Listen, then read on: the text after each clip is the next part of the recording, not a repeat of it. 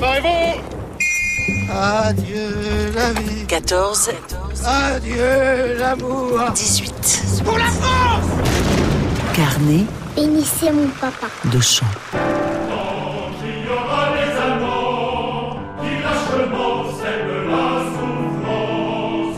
Je suis désolé, mais il se peut que vous gardiez en tête ce refrain toute la journée. Le refrain du Cri de la France, un refrain d'une force mélodique imparable, même s'il exprime avec la plus terrible brutalité la haine de l'allemand, une haine instinctive, terrible, sans nuance.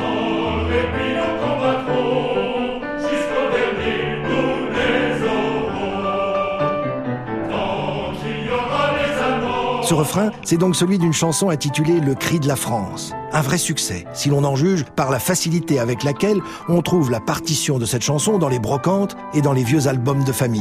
Il faut dire que cette chanson n'a pas été écrite par n'importe qui. Paroles et musique sont de Henri Christinet. C'est celui qui a écrit La petite tonkinoise, Valentine, Dans la vie, faut pas s'en faire, toutes ces chansons joyeuses et légères.